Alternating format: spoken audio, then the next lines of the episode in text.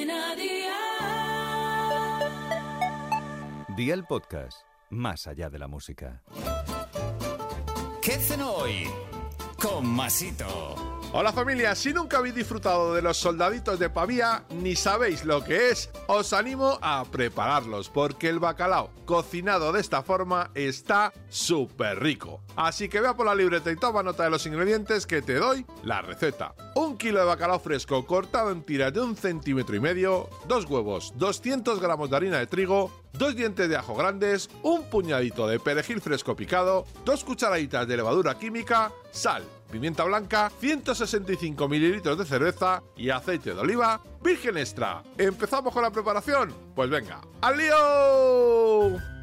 Pela y pica en trocitos muy pequeñitos los dientes de ajo. Inclúyelos en un cuenco junto con el perejil fresco picado, los huevos, la harina, la levadura y la cerveza. Mezcla muy bien hasta integrar todo y que quede una masa bien ligera y sin grumos. Adereza con sal y pimienta al bacalao y pon una cacerola al fuego con aceite. Pasa por la mezcla del cuenco los trozos de bacalao y fríelos por ambos lados en la cacerola a un fuego de 5 sobre 9. Y amigo mío, ya tienes la cena lista. Así de fácil, así de Aldi. Consejito del día, acompaña de una ensaladilla o de una buena ensalada y fríelos poco a poco en pequeñas tandas para que no baje la temperatura del aceite. Los deberes para mañana te los dejo por aquí. Coge papel y boli y ya sabes que todos estos ingredientes y más los tienes en tu Aldi más cercano con productos de muy buena calidad a muy buen precio. Pan de molde, 350 gramos de restos de pollo cocinado, dos cogollos de lechuga,